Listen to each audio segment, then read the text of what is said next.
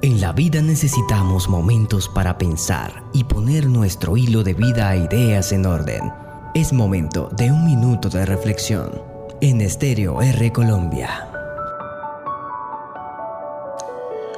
Usa la medida de la tolerancia para con tu prójimo, conforme esperas recibirla de alguien en el momento apropiado. En la tierra de hoy no existe nadie que marche sin equívocos, sin temor, sin tormentos, y que generó aflicciones cuando deseaba acertar y produjo sufrimiento cuando intentaba apaciguar, necesitando de comprensión en consecuencia tolerancia. Así, siembra hoy la tolerancia de forma que la recojas mañana.